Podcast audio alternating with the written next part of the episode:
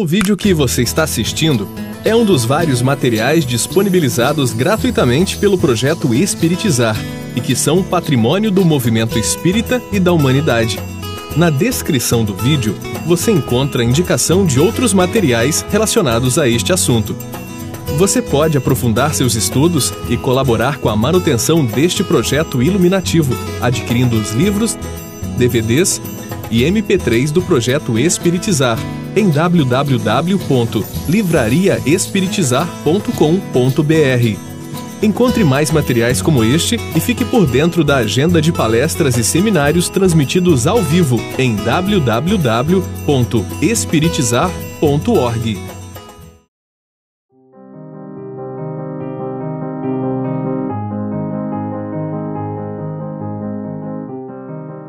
Vamos ver agora consequências do erotismo.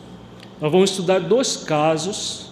Um caso nós vamos apresentar e outro caso vai ser o Lacordaire, que nós é, refletimos o quão o erotismo pode se tornar prejudicial. Estudaremos dois depoimentos de espíritos que se entregaram ao erotismo, usando muito mal a lei de liberdade. Contudo, como é da lei, não escaparam das leis de responsabilidade de causa e efeito. É aquilo que nós falamos o seminário inteiro até agora. Ninguém se afasta dessas três leis. Nós podemos nos afastar da lei de amor, justiça e caridade, da lei do dever, da lei de permissão, da lei de, da verdade. Dessas leis nós podemos nos afastar muito intensamente. Mas dessas três, liberdade, responsabilidade de causa e efeito, ninguém se afasta. Só que tem uma questão: agindo assim, de forma leviana, o espírito não exercita a virtude da liberdade, e sim o vício egóico da libertinagem. Para que a virtude da liberdade seja exercitada, ela tem uma companheira irmã, que é a virtude do discernimento. Ontem vimos também um texto que o mentor fala do discernimento, da necessidade de exercitar o discernimento nas nossas vidas. Então a lei de liberdade tem duas virtudes: a própria liberdade e o discernimento que ilumina o livre-arbítrio para usarmos bem a lei de liberdade. O convite da vida é para que o espírito, quando encarnado, utilize a lei de liberdade em sintonia com as leis de amor, justiça e caridade, da verdade, de permissão, do dever e do mérito, de modo a produzir novas causas, responsabilizando-se por exercitar as virtudes para a superação das viciações que traz do passado na área da sexualidade e possa conseguir a paz e a felicidade que almeja. Como nós falamos também ontem, quando refletimos sobre o, o, o princípio cristão do conhecereis a verdade, a verdade vos libertará, que nós somos convidados pela vida a exercitar a verdadeira liberdade, que está sempre em sintonia com as leis divinas, a lei da verdade e as demais leis divinas. No caso da liberdade, da lei de liberdade, ela só será útil ao espírito verdadeiramente se estiver em sintonia com essas leis aqui. A lei de amor e justiça e caridade, que é a lei maior, em que o espírito vai fazer escolhas amorosas, justas e caridosas para si mesmo. A lei da verdade, que é a lei que nos convida a nos sentirmos espíritos imortais, filhos de Deus, aprendizes da vida. A lei de permissão, que nos auxilia a nos permitirmos realizar ações que, que é, como aprendizes da vida e como espíritos imortais que somos. A lei do dever, que é a lei que nos convida a praticar o dever consciencial de agir de forma amorosa, justa e caridosa para que nós possamos evoluir por meio do, da, de outra lei que é a lei do trabalho, trabalhar a nossa intimidade para evoluir. A lei do mérito, que é a lei que, nos, é, que nós acessamos a partir do dever consciencial bem realizado, aí nós vamos acessar a lei do mérito e conquistarmos a virtude relacionada à lei do mérito. Que virtude é essa? É a felicidade, é a virtude conquista que nós acessamos pela lei do mérito. Então, dentro desse conjunto de lei, quando o espírito não exercita esse conjunto de lei, a lei de liberdade vai culminar com a responsabilidade pelos atos e os efeitos muito dolorosos e sofridos desses atos. Então é o que aconteceu com esses espíritos. Apesar de espíritas, os dois, a Maria Helena e o João Carlos, conhecedores dessas leis, eles não seguiram esse caminho, o caminho da lei de liberdade em sintonia com as leis de amor, justiça e caridade, da verdade, de permissão, do dever e do mérito. Vamos conhecer a história deles? Vamos ver o depoimento de Maria Helena. No dia 6 de janeiro de 2014, tivemos a comunicação de uma jovem que havia se suicidado em sua última encarnação. Na comunicação dolorosa, Maria Helena narrou o seu drama, que envolvia a sedução devido a viciações sexuais que trazia e que culminaram com o seu suicídio. Como nós vimos nesses casos, nós vamos ver a tríade. Lei de liberdade, lei de responsabilidade, lei de causa e efeito sendo usadas essas três leis de uma forma muito distanciada da lei de amor, justiça e caridade, da lei do dever e consequente é, da lei do, da verdade, da lei de permissão e consequentemente da lei do mérito. E o que acontece quando nós fazemos isso? Quando nós fazemos esse tipo de escolha? São escolhas que podemos, mas não devemos fazer. Maria Helena, ai Senhor, ai meu estômago, ai, ai, muitos suspiros. Psicoterapeuta espiritual, busque se acalmar, você está sendo atendida, acerene-se o que está acontecendo? Por quê? Onde eu estou? Você está em uma reunião mediúnica, em uma casa espírita. Meu Deus, você já deixou o seu corpo físico, já desencarnou. Estou em um grupo mediúnico, estou em um grupo mediúnico, chora copiosamente. O que lhe aconteceu? Eu fui espírita, chora novamente, copiosamente. Você foi espírita? Busque se acalmar. Você está sob a ajuda dos bons espíritos. Você quer falar um pouco sobre você? Nós a ouviremos com carinho. Penso que isso possa lhe ajudar. Você gostaria? Vou tentar. Isso busque se acalmar.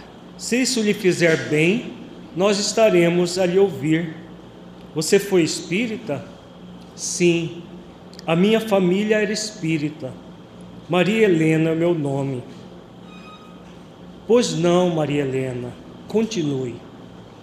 Ó oh Deus, eu comecei a me desviar do caminho eu tinha prazer em usar a sensualidade para conquistar e desviar os que estavam no caminho da doutrina. Depois que tinha desviado, abandonava. Ó oh, meu Deus! Certo, você usava sua sensualidade para desviar os homens. Então eu adoeci. Você adoeceu, hum, contraí sífilis, tomei horror de mim mesma, e no auge do desespero eu ingeri veneno. Fui levada para um, por uma falange. Foi levada por uma falange para onde? Para um lugar horrível de sofrimento, que agravaram os que já sentia. Oh meu Deus, eu não paguei nem um terço do que eu fiz, e agora eu sei como, não sei como me retiraram de lá Estou aqui em uma reunião mediúnica. Meu Deus, obrigada. Chora copiosamente novamente. Maria Helena, são as bênçãos da misericórdia divina. Foram espíritos generosos e amigos que lhe trouxeram. Nós nunca estamos desamparados, não é verdade? E como foi o seu despertar no mundo espiritual? Meu Deus, eu não gosto nem de lembrar os vermes, o veneno, a dor, é horrível. A culpa, eu não tinha o benefício de dizer que eu não sabia. Eu fui instruída, eu fui evangelizada. Estamos vendo aí o drama de Maria Helena, pelas, em vez de atenuantes para as suas dores, tinha agravante do conhecimento, da instrução, da evangelização. Entendo. A culpa é enorme, porque eu cresci conhecendo a consciência moral e traí tudo. Seus pais eram amorosos e bondosos com você? Ensinaram-lhe a doutrina? Eram, meu Deus, me perdoe um dia, eu não consigo. Deus não se ofende com o que fazemos e nos dá a oportunidade de nos perdoarmos. Você está sendo convidada pela vida a se perdoar. Como você vê isso, Maria Helena? Como me perdoar depois de tudo que eu fiz aos outros, aos meus pais, a mim mesma? Meu Pai, tenha piedade de mim. Deus, por meio da lei de liberdade, nos permite fazer escolhas, inclusive equivocadas. Foi o que você fez. Agora a vida lhe convida a se responsabilizar por aquilo que você fez, porque a lei de liberdade está em plena sintonia com a lei de responsabilidade. O momento é de responsabilidade e construção de um novo caminho. É, diz Maria Helena mais calma. Então, é o momento de assumir a responsabilidade pelo que fez e se oportunizar a superar o que fez. Seus pais já desencarnaram? Não sei, devem ter desencarnado faz tanto tempo, faz tanto tempo. Eu não sei e eu, eu nunca mais soube deles. Seriam esses dois que estão aqui na sua frente? Não, eu não quero vê-los, eu tenho vergonha. Se fosse você né, que estivesse no lugar deles, você teria vergonha da sua filha? Eles sofreram muito. E porque eles são generosos é que estão aqui. Oh meu Deus, tenha piedade de mim. Deus tanto teve que a acolheu. Olha a sua mãe, veja o carinho dela com você. Veja o seu pai. Está vendo? Eles esperaram, esperavam por esse momento. Eles rogaram a Jesus e a Mãe Santíssima que pudesse ofertar esse momento a você. Perdoe, me perdoe. Ela chora. Estaremos orando por você. Receba nossa gratidão por você ofertar o depoimento da sua vida. Leve com você o nosso abraço, nosso carinho. Vá em paz e que Jesus a abençoe. No dia 10 de março de 2014, tivemos a grata surpresa do retorno de Maria Helena para narrar com mais detalhes o seu drama. Leamos o seu depoimento com muita compaixão e leguemos a ela as nossas preces para que ela possa se recuperar perante a sua consciência. Que Jesus sempre abençoe a todos os que compõem esta reunião. Chamo-me Maria Helena. Volto aqui depois de ter sido atendida nesta reunião bendita para contar o quanto orgulho e a vaidade podem destruir toda uma encarnação cuidadosamente planejada nos planos espirituais. Então aqui a Maria Helena fala do planejamento, aquilo que nós temos falado aqui no projeto Espiritizar. Não há ninguém que foi atraído no, para o movimento espírita por algum motivo, seja como se diz pela dor ou pelo amor, que não traga um plano muito bem elaborado, um plano existencial composto de propósito existencial programa existencial. Da mesma forma, Maria Helena trouxe, ela tinha um compromisso com a mediunidade e trouxe esse plano muito bem arquitetado com os benfeitores antes de reencarnar. E orgulho e a vaidade fizeram com que ela se desviasse do caminho. Nasci em família espírita, com o compromisso de, na idade correta, trabalhar por meio da mediunidade, auxiliando os nossos irmãos pela porta bendita do socorro. Meus pais, espíritas convictos, me criaram dentro de uma harmonia amorosa, familiar, educando-me dentro dos princípios cristãos espíritas de maneira que eu tinha todo o conhecimento necessário para fazer as escolhas da seara bendita do Mestre Jesus. Mas na adolescência comecei a perceber a grande beleza física de que era possuidora.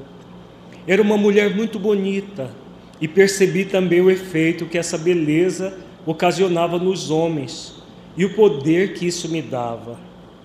Muito cedo, em torno dos 15 anos, já dominava algumas técnicas sedutoras, das quais me servia quando queria conseguir algo. Não pense vocês que as coisas começam muito drasticamente. Não. O primeiro passo para o abismo é quase imperceptível não nos apercebemos principalmente quando estamos com a consciência nublada pela imensa vaidade, que no meu caso vinha da beleza, uma aprovação para mim, contudo pode ser muito de muitos tipos. Vejamos essa fala que serve de advertência para todos nós. Ninguém começa uma viciação no auge do vício. Ninguém se aprofunda numa viciação já caindo de cabeça no vício. Como ela diz aqui, ela as, as coisas é, não, não pense que as coisas comecem muito drasticamente. O primeiro passo para o abismo é quase imperceptível.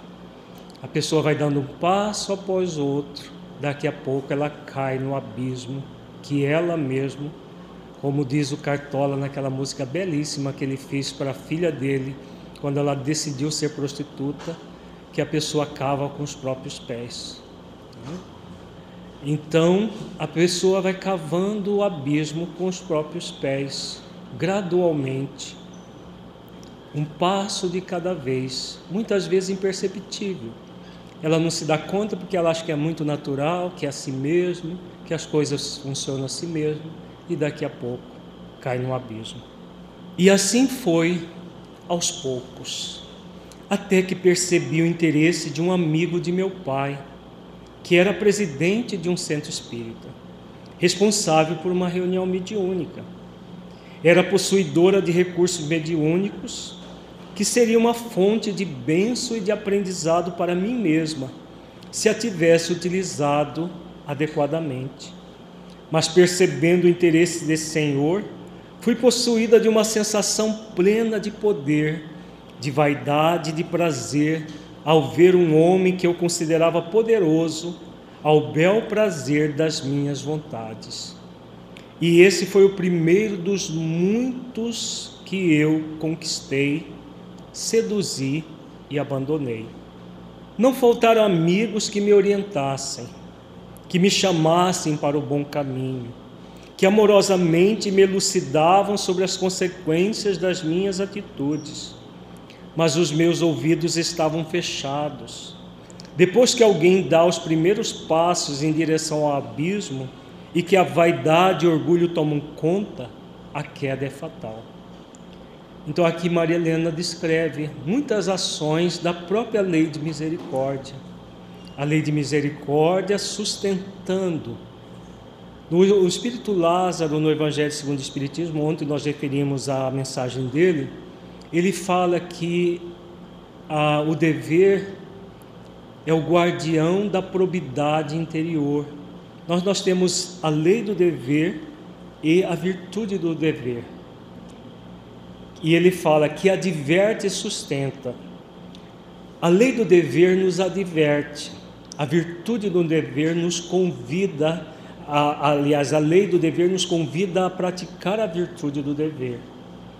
E a lei de misericórdia sempre sustenta, sempre sustenta as pessoas que estão passando pelas provações. Maria Helena estava passando por uma provação da beleza, mas para utilizar do seu corpo não para a sedução, para a sexualidade desvairada, mas para usar para o bem. Então, todos esses recursos que ela cita aqui são recursos da lei de misericórdia sustentando. Mas muitas vezes o que nós fazemos? nós rechaçamos os, a, a, as próprias ações da lei de misericórdia. Como ela diz aqui, os meus ouvidos estavam fechados. Quando a pessoa está com uma ideia fixa numa determinada coisa, ela fecha os ouvidos para tudo aquilo que a lei de misericórdia muitas vezes a sustenta, só que a lei de misericórdia não tem como praticar o dever pela pessoa. Por isso que Lázaro fala, é a lei do dever que adverte, a lei de misericórdia sustenta, um sem o outro, porque a lei de misericórdia, juntamente com a lei do dever, faz com que nós acessemos a lei do mérito para termos méritos nas nossas provações e expiações. É o que Maria Helena se propôs antes de encarnar. Ter a beleza, ter, exercer um fascínio sobre os homens, mas não se deixar levar por esse mecanismo, que era uma aprovação para ela, praticando o dever juntamente com os espíritos sofredores pela mediunidade socorrista, para ser o instrumento dos espíritos superiores para atender os espíritos em sofrimento esse era o dever dela, consciencial, conforme o planejamento feito antes de encarnar.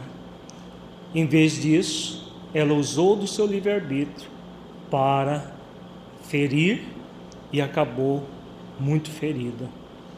Meus pais, ah, meus pais, o quanto eles tentaram, o quanto eles exemplificaram, o quanto eles aconselharam.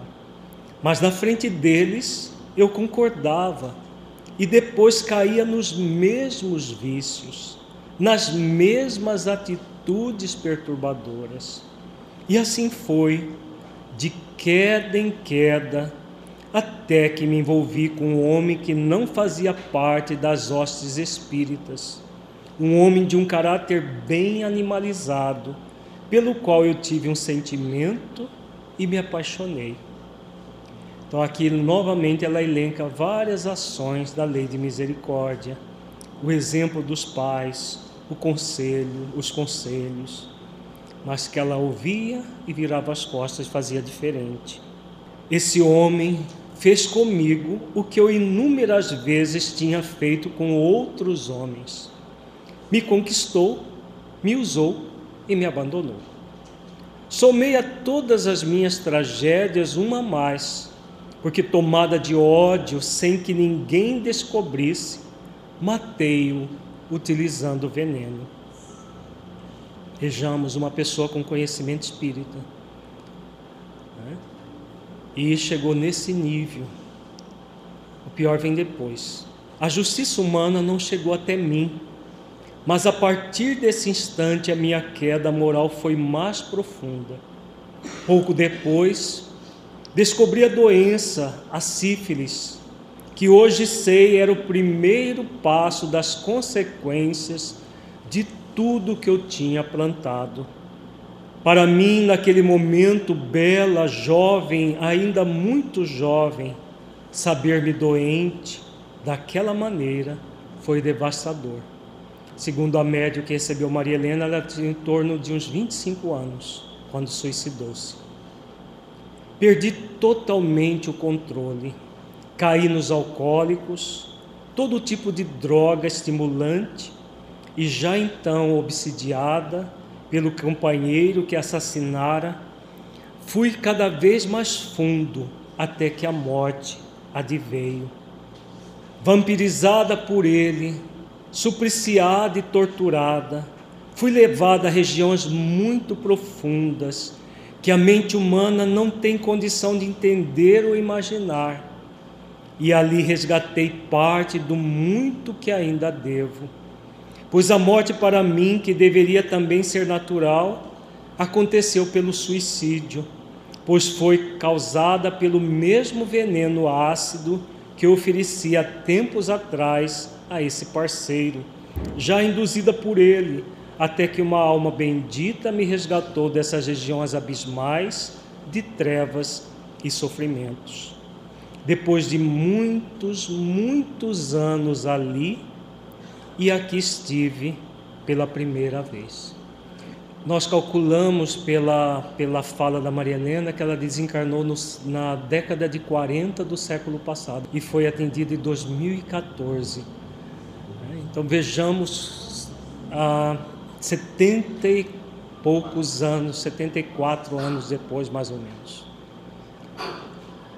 de sofrimento, que era o tempo provavelmente que ela devia ter de existência no corpo, numa mediunidade bem é, realizada, numa, numa atividade na área da mediunidade bem realizada, e ela jogou tudo isso fora e se tornou essa, é, se fez essa pessoa e acabou passando por um processo obsessivo já na dimensão espiritual, iniciando na, na, na no corpo físico e culminando no mundo espiritual com esse processo obsessivo do suicida, né, do suicida assassino que é, é vampirizada pelo próprio espírito que antes ela havia assassinado. Fui levada então por intercessão de meus pais, que não me abandonaram em nenhum momento, e sob as bênçãos de Maria de Nazaré, a sua colônia que abriga seres como eu, suicidas assassinos. Estou começando a ter ciência de mim mesmo, estou aqui a pedido meu mesmo, para dizer a vocês espíritas que a queda no abismo começa de maneira bastante sutil, que não são as grandes coisas que no início nos comprometem, são as pequenas atitudes.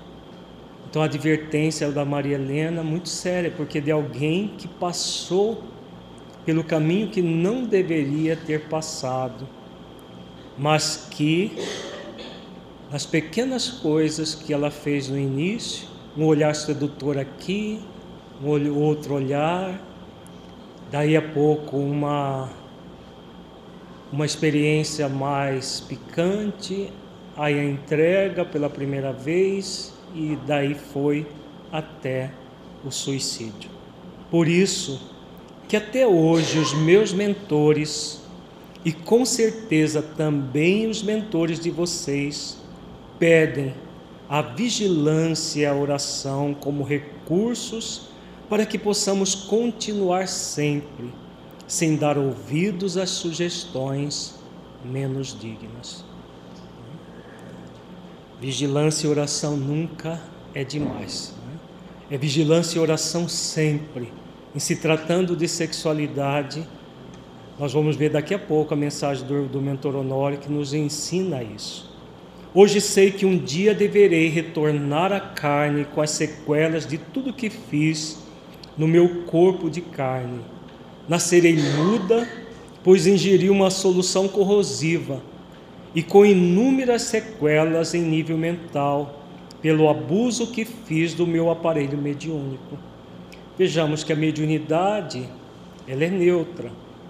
O bom uso da mediunidade é fruto do bom uso do livre-arbítrio pela lei de, é, com a, em conjunto com a lei de permissão, a lei do dever, para adquirir méritos.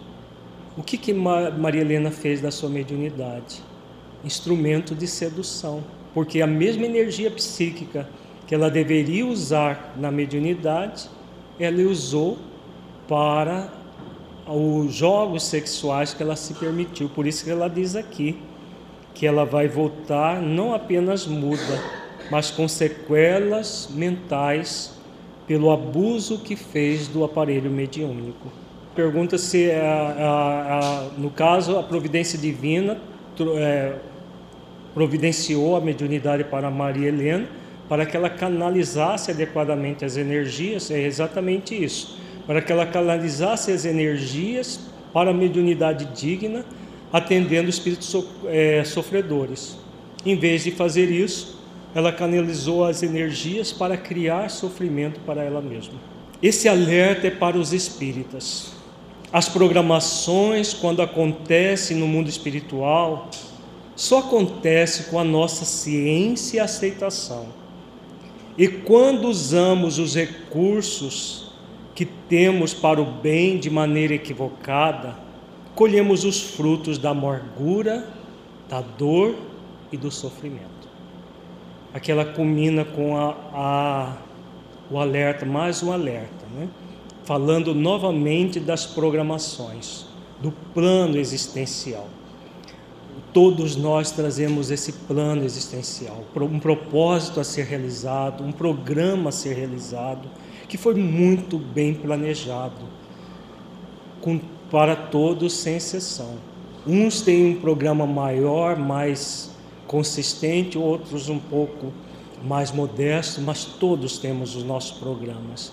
E foi feito todo esse programa, todo esse plano com a nossa ciência e aceitação. Para que nós utilizemos os recursos de uma maneira equilibrada e não equivocada. Se utilizarmos de maneira equivocada, nós vamos colher os frutos da amargura, da dor e do sofrimento. O jugo de Jesus é suave, mas o jugo de nossos erros é pesadíssimo. Lembre sempre desta irmã quando tomarem atitudes que não condigam com compromisso cristão e corrijam o rumo. Vejamos que é uma fala de, alguém que errou muito, mas que tá, está aprendendo a assumir responsabilidade pelos seus atos. Assumir a responsabilidade e corrigir o rumo. Foi isso que o psicoterapeuta disse para ela naquele dia e ela já estava em franco aprendizado disso. Então, é aquilo que nós temos falado desde ontem não é se culpar pelos erros que nós estamos cometendo, que ainda cometemos, mas é refletir sobre as atitudes que não condigam com o compromisso cristão em nós e corrijamos o rumo. Aprendamos com os nossos erros e corrijamos o rumo. É isso. Não é ficar se culpando, se martirizando, porque esse estado de flagelação só vai agravar os nossos problemas. E nem nos desculparmos também, entrarmos na preguiça moral e darmos vazão para sofrer depois. Nem uma coisa nem a outra. Atitude responsável sempre e correção de rumos quando percebermos alguma coisa equivocada. Um dia, se Deus assim o permitir, poderei estar aqui ou em outra reunião mediúnica daqui a vários, vários, vários anos e dar um depoimento de alguém que completou um compromisso espiritual na carne. No momento, façam prece por esta irmã que necessita ainda de muito, muito amparo para conseguir se levantar, nem que seja o mínimo. Gratas, meus irmãos, pela paciência, Maria Helena. Quem sabe daqui a 30, 40, 50 anos, os jovens que estão aqui na reunião mediúnica, é Tiago, quem sabe, né, Tiago? E os outros aqui. Vamos ver, lembra da Maria Helena? Sou eu. Volto agora, já bem melhor? Quem sabe. Vamos orar para que ela, com muita compaixão, para que ela faça isso. Então nós vamos passar mais rapidamente o próximo caso, que é o caso, o depoimento de João Carlos. Ele tem muito semelhança com o outro, não na, na mesma situação, mas o espírita que tem conhecimento espírita e que age de uma forma sexualista, mesmo com conhecimento espírita. No dia 20 de janeiro de 2014, tivemos o depoimento de um espírito que se denominou João Carlos. Disse ter participado do movimento espírita, chegando à presidência de um centro. Apesar disso, por haver matrizes do sexo desregrado, tornou-se um adúltero quanto mais, utilizando o próprio centro espírita para desviar mulheres que buscavam ajuda no, entendimento, no atendimento fraterno para a prática do sexo. Eu me sinto tão humilhado, tão fraco. Em função do que, diz o psicoterapeuta espiritual? Eu fui muito machista. Para mim, o homem sempre foi mais forte, mais consciente do que as mulheres e achava que quando o homem desejava uma mulher, se entregar a ele seria um privilégio para ela, por ser um ser inferior. Um homem desejá-la seria a glória. Hoje eu vejo quanto isso me levou aos equívocos. Quantas mulheres eu encaminhei à prostituição, por achar que elas eram feitas para servir aos instintos sexuais dos homens eu as vejo no labirinto da, na decadência moral e me sinto responsável, fraco por não conseguir socorrê-las e atendê-las devido à minha doença. E o meu tormento não terminou na minha juventude, quando levei muitas jovens que esperavam, ansiavam contrair o matrimônio comigo à prostituição. Usei-as e descartei-as Nessa época, a moça não casava mais se tivesse tido alguma relação com outro homem, porque era considerada depravada, enquanto os homens que a depravaram eram respeitados. Meu tormento continuou quando encontrei uma jovem e com ela contraí as núpcias. Eu achava que por ser a minha esposa ela teria de atender todos os meus desejos e anseios. Pensando assim, transformei o nosso quarto conjugal, um ambiente que deveria ser sagrado, por ser o laboratório para a chegada de outras criaturas na condição de filhos, em um verdadeiro prostíbulo, devido às minhas viciações sexuais. Não consegui dessa forma preparar um ambiente adequado para a vinda dos meus filhos, pois criei no meu próprio quarto conjugal um ambiente que imprimiu neles também o desejo desenfreado devido às viciações sexuais vividas por eles no passado. Isso, essa fala do João Carlos aqui é uma, um alerta para muitos pais que às vezes veem filmes pornográficos no próprio leito conjugal para, entre aspas, apimentar a relação, como nós dissemos ontem, achando que é tudo muito natural, tudo muito normal. Né? E que tudo aquilo que se faz entre quatro paredes, se é o casal casado, qual, qual é o problema? São pessoas adultas, são maiores de idade, são pessoas que sabem o que estão fazendo.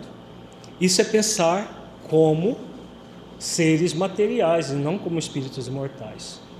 Pessoas espíritas pensando assim não faz sentido. E aí o que aconteceu? Ele criou um ambiente vicioso dentro do próprio quarto conjugal. Ao criar esse ambiente vicioso no quarto conjugal, os, os espíritos que estavam destinados a ser filhos dele reencarnaram nesse ambiente vicioso. Como eles traziam matrizes de viciações sexuais, já renasceram impregnados de fluidos ligados a isso, a viciação sexual. Hoje estão tentando também refrear as viciações, mas não conseguem, porque já vieram ao mundo desde a concepção em um ambiente viciado.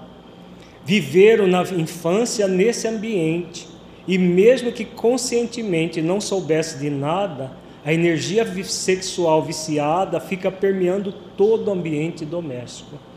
Então, a, energia genésica, como nós estamos vendo desde o primeiro seminário, ela é extremamente criativa. Então, ela cria todo um padrão. Se for equilibrada, ela vai criar todo um padrão equilibrado no lar. Se ela for desequilibrada, ela vai irradiar e e, inclusive, as crianças adoecem nesse ambiente. É muito comum, eu, como médico homeopata, recebo muitas crianças no meu consultório. E nós perguntamos toda a dinâmica familiar. E quando as crianças adoecem com muita facilidade, normalmente existe uma dinâmica familiar perturbada. Todo o ambiente da, da, da, da residência, né, que nesse caso não se torna um lar verdadeiramente, fique impregnado. E se forem energias sexuais perturbadas, desequilibradas nesse nível, com ações de espíritos vampirizadores, perturbadores, isso aprofunda mais ainda o problema.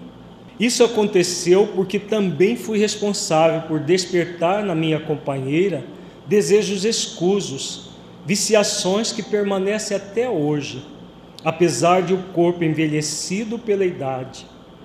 Ela que deveria se utilizar do matrimônio para exercitar a sexualidade digna e com isso ser a sustentação energética do lar para a recepção dos filhos, também se viciou por trazer matrizes do passado a serem corrigidas em um casamento monogâmico digno. Vejamos, havia uma monogamia naquele casal, mas na, isso no papel, mas na prática havia todo, todos os dias, todas as relações, uma orgia sexual com espíritos vampirizadores que, que acabaram por aprofundar a viciação do João Carlos e induzir uma viciação na sua esposa. Ele, em conjunto com os espíritos que o assediavam. Hoje ela continua encarnada, já idosa, ela busca o prazer à noite para que ninguém a observe, contratando o serviço daqueles que se vendem para atendê-la em seus desejos. De tudo isso, eu sou o responsável, porque a iniciei nessas viciações. Tenho aquela que foi minha esposa na terra doente e não consigo ajudá-la.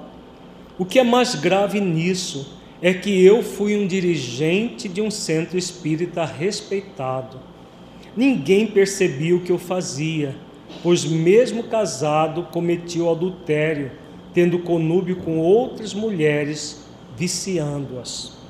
Isso aconteceu com algumas frequentadoras do centro que vinham ali para buscar amparo, porque eram doentes do sexo, e eu as atendia e as usava para o sexo, fazendo-as mais doentes até que, por um acréscimo de misericórdia, minha existência foi interrompida. Estava para acontecer um grande tumulto no movimento espírita, porque algumas atendidas e usadas por mim estavam adoecendo gravemente, indo à loucura. eu contraí uma doença que em curto prazo me levou à desencarnação. Então ele, ele usava do atendimento fraterno, aliciava as mulheres, seduzia-as para mais sexo, sabendo que elas está, já eram doentes do sexo, ele aprofundava o processo com as mulheres. O nível que uma pessoa viciada pode chegar. Né? Eu sofro. Sei que serei convidado pela lei divina a ajudar-me a me reequilibrar. Para um dia, se Deus assim o permitir, poder, poder ajudar minha esposa e todas as demais que caíram na prostituição por minha causa. Eu quero deixar esse alerta para os homens que, como eu, acreditam poder ter a liberdade de procurar satisfação usando as mulheres como objetos. Desperte enquanto é tempo, pois isso só leva à decadência moral, inclusive das próprias companheiras da relação conjugal, que tem a tarefa de amparar a descendência apoiando os filhos que o casal receberá por estarem compromissadas com ambos. Será que um ambiente pestilento, impregnado de energia sexual desequilibrada que desejamos para eles? Claro que não. Não queremos um lar como um santuário. Nós queremos um lar como um santuário para que os espíritos que serão nossos filhos possam ter toda a energia equilibradora para que não volte para o plano espiritual na condição de do, doentes sexuais como já foram. Não é porque estamos entre quatro paredes que tudo vale. Acordem para não chegarem aqui como leprosos, como eu estou, profundamente doente. É o meu pedido. Então, da mesma forma que a Maria Helena deu o seu depoimento fazendo alertas, o João Carlos também faz alertas conscienciais muito sérios para não agirmos como ele agia, usando, sabendo de tudo que diz respeito àquilo que deve ser feito, fazendo o contrário, porque poderemos chegar dessa forma, como leprosos Imagina o espírito desencarnar, se sentindo leproso no mundo espiritual, e é leproso daquela época lá dos primórdios, né? não é a ranceníase que hoje tem tratamento, é aquele leproso lá que emana um, uma, um fluido pestilencial, mal cheiroso.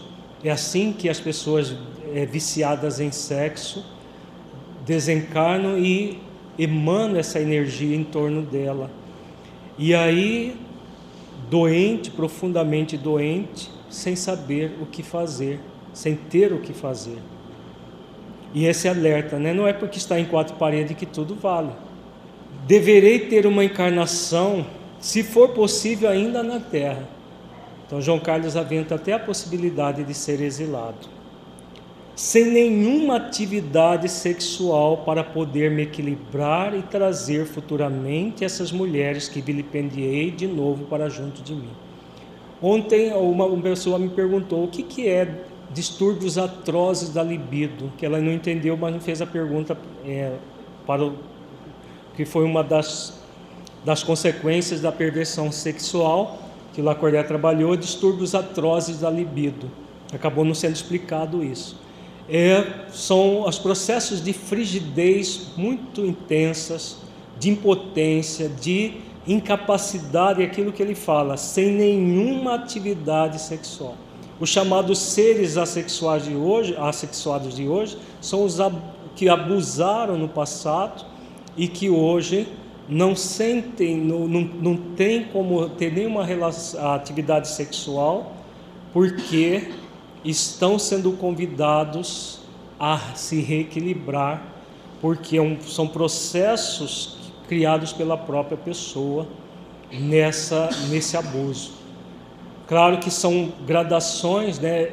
Se for aprofundado, vai pode chegar nas síndromes genéticas que nós estudamos no, no nosso módulo passado do seminário, os processos ligados a expiação da homossexualidade, No caso, por exemplo, o machista, nós vimos, né? Ele pode reencarnar com uma num corpo feminino, com um psiquismo masculino num país, por exemplo, de em que a mulher ela é escravizada, é dominada, como os países árabes presentemente.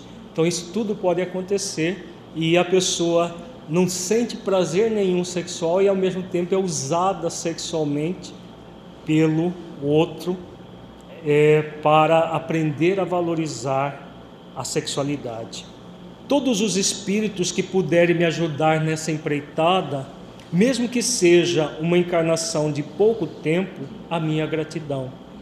Eu sinto a necessidade de equilíbrio e sublimação dessas energias que hoje estão doentes em mim. Eu agradeço, eu agradeço. João Carlos. São dois depoimentos muito significativos, trazendo vários alertas conscienciais para que nós possamos refletir nesses alertas e trazer isso para a nossa vida. Porque muitas vezes a gente, ah, mas eu não tenho nada a ver com esse João Carlos, eu não tenho nada a ver com a Maria Helena. Pode ser que a, sua história não seja idêntica deles, mas as suas dificuldades, as suas limitações nessa área, você pode utilizar dessas advertências para refletir sobre a sua vida e a sua, as suas dificuldades, com toda certeza sim. Né? E ao refletir, nós podemos seguir o rumo da lei de permissão em conjunto com a lei de liberdade, lei do dever, lei do mérito, a partir da lei da verdade, lei de amor, justiça e caridade. Se fizermos isso, daqui a pouco não estaremos lamentando as nossas decisões, e sim dando graças a Deus por ter tomado as decisões com base nas leis divinas da nossa consciência. Porque será muito triste daqui a alguns anos, alguns de nós que estamos aqui precisar de uma reunião mediúnica para vir dar um depoimento desse. Não faça o que eu fiz. Eu tive acesso ao conhecimento das leis divinas de uma forma muito clara e não fiz nada daquilo que aprendi. Né? Será muito triste para qualquer um de nós se precisarmos fazer isso. Vamos ver agora como libertar-se do erotismo. Nós vamos ver uma, uma orientação do mentor Honório, que ele nos passou recentemente, já para esse seminário, sobre como se libertar do erotismo de uma forma muito lógica, muito é, respeitosa e possível de ser realizado. Porque é aquilo que falávamos desde ontem. Não é por autodecreto que ninguém vai se libertar de viciações milenares. É com reconhecendo que traz a limitação e fazendo esforços para superar gradualmente essas limitações. É o que o mentor oferece aqui na sua orientação é uma orientação psicofônica do Espírito Honório sobre como se libertar do erotismo, recebida em 16 de janeiro de 2016. Médium Afro Stefanino. É fundamental saber que não é de uma hora para outra que se liberta do erotismo.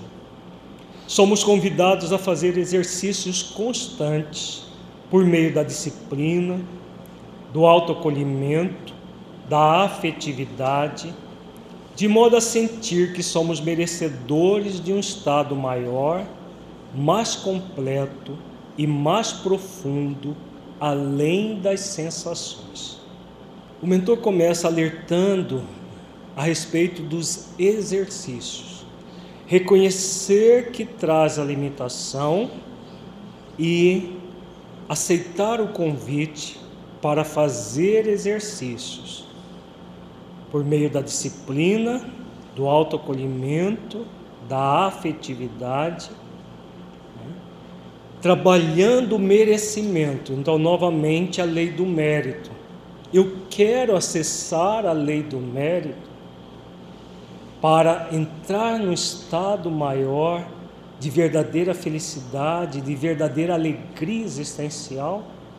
Se eu quero, só há um caminho: cumprir o dever, o dever de consciência. Só há o caminho da liberdade, da permissão, do dever até chegar no mérito. Então, merecedor do estado, de um estado maior. Todos nós merecemos. Só que o merecimento é fruto do trabalho pessoal. Sem um profundo amor à lei do trabalho, para que haja evolução interior, não há, não haverá mérito, não é possível. O ego busca as sensações, porque não nos não nós não lhe oferecemos por meio do trabalho íntimo algo maior. Ofereçamos a ele uma luz, um cântico de esperança e uma prova de que há algo maior além dos apegos sensórios, e o ego se fará servidor do ser essencial, do eu maior que somos. Olha que fala bonita do Honório. Então, as sensações ocupam aquilo que nós falamos ontem o dia inteiro, elas ocupam um lugar. Se nós não oferecemos num trabalho íntimo algo maior no lugar, vamos oferecer, vamos, o ego vai querer ocupar esse espaço com as sensações puramente físicas. Por isso que a, o, a busca da conexão com o, proje o, o projeto iluminativo de Jesus, o projeto auto-iluminativo é fundamental, porque somente colocando algo profundo no lugar é que nós vamos nos libertar gradualmente do erotismo. Se o nosso tempo não está ocupado com questões mais profundas e mais respeitáveis, é claro que nós vamos usar o nosso tempo para nos encharcarmos das sensações. Por isso ele fala: ofereçamos ao ego uma luz, um cântico de esperança, uma prova de que há algo maior além dos apegos sensórios. E o ego se fará servidor do ser essencial. O ego é nossa persona de hoje. A persona de hoje faz parte do nosso ego. A persona de hoje pede de nós acolhimento, amor profundo. Isso só vai acontecer se nós fizermos, fizermos as boas escolhas. Porém, esses esforços devem ser realizados com base em nossa vontade. Querer buscar isso não vem pelos mecanismos das viciações constantes, acreditando que depois do desgaste algo melhor aparece, como dizem muitos psiquiatras, psicólogos, psicanalistas e analistas do comportamento. É uma decisão do espírito a conquista da afetividade que tem como parâmetro o autoacolhimento. Então, sem esforço, sem a vontade que está ligado à força autoevolutiva, em conjunto com a força endoevolutiva que vem das leis, sobretudo das leis de misericórdia, não vai haver realmente transformação. Há muita ideia equivocada de que a transformação vai acontecer simplesmente de tanto esgotar, de, de, pelo cansaço, as pessoas vão chegar e se transformar. Não é o que os depoimentos nos mostram. Nos mostra que a pessoa vai até o fundo do poço, se ela não exercitar a sua vontade de autotransformação. Não é possível. Portanto, é uma conquista do espírito dissolver o erotismo. Porém, se o ser ainda busca esse objetivo, julgando-se, condenando-se, e faz um movimento de autorrepressão, dizendo-se dizendo estar se autoacolhendo, na verdade não acontece a transmutação. Então, aquilo que nós vimos também bastante ontem, não é a repressão, pela repressão que nós vamos nos libertar, não é pela culpa que vamos nos libertar, mas pela, pela autoconsciência. num processo de verdadeiro autoacolhimento e não de autorrepressão. Somos convidados a realizar exercícios. Não é realizar decretos de transformação, e sim exercícios de autotransformação. Qual a diferença do decreto e do exercício? O decreto, a partir de hoje, eu não faço mais isso. Esse é o decreto. Part... O exercício é, a partir de hoje, eu faço os esforços para me libertar gradualmente disso. Há uma diferença muito grande entre uma situação e outra. Na primeira, nós vamos reprimir, às vezes reprime de um lado e cria-se um problema do outro, como nós vimos no módulo passado do, do, do, do seminário, dos sonhos eróticos. A pessoa que reprime a sexualidade entra no movimento do sonho erótico, desdobrando do corpo e tendo sexo na dimensão espiritual. Parece que está tudo muito bem, mas ela está tendo sexo na dimensão espiritual, ou o seu psiquismo está tão erotizado que ela cria o sexo imaginário durante o sono. Por que, que isso acontece? Por causa dos decretos de transformação que não funcionam, vão desaguar de alguma maneira. Os exercícios de autotransformação sim funcionam, porque é o exercício do esforço em que a pessoa vai fazendo, toma consciência, esforça-se e segue na direção do bem, do bom, do belo. Todo o empenho da afetividade no trânsito da vida corpórea é um exercício para a vida inteira. Muitos iniciam os exercícios depois que acreditam ter conquistado o equilíbrio o que fazem com o exercício? Desprezam, não mais exercitam porque acreditam que fizeram uma conquista estanque.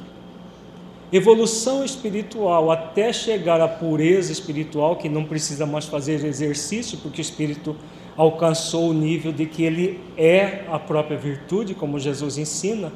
Eu sou manso e humilde de coração, ele se torna a própria virtude. Até essa condição, é preciso fazer exercícios a vida inteira.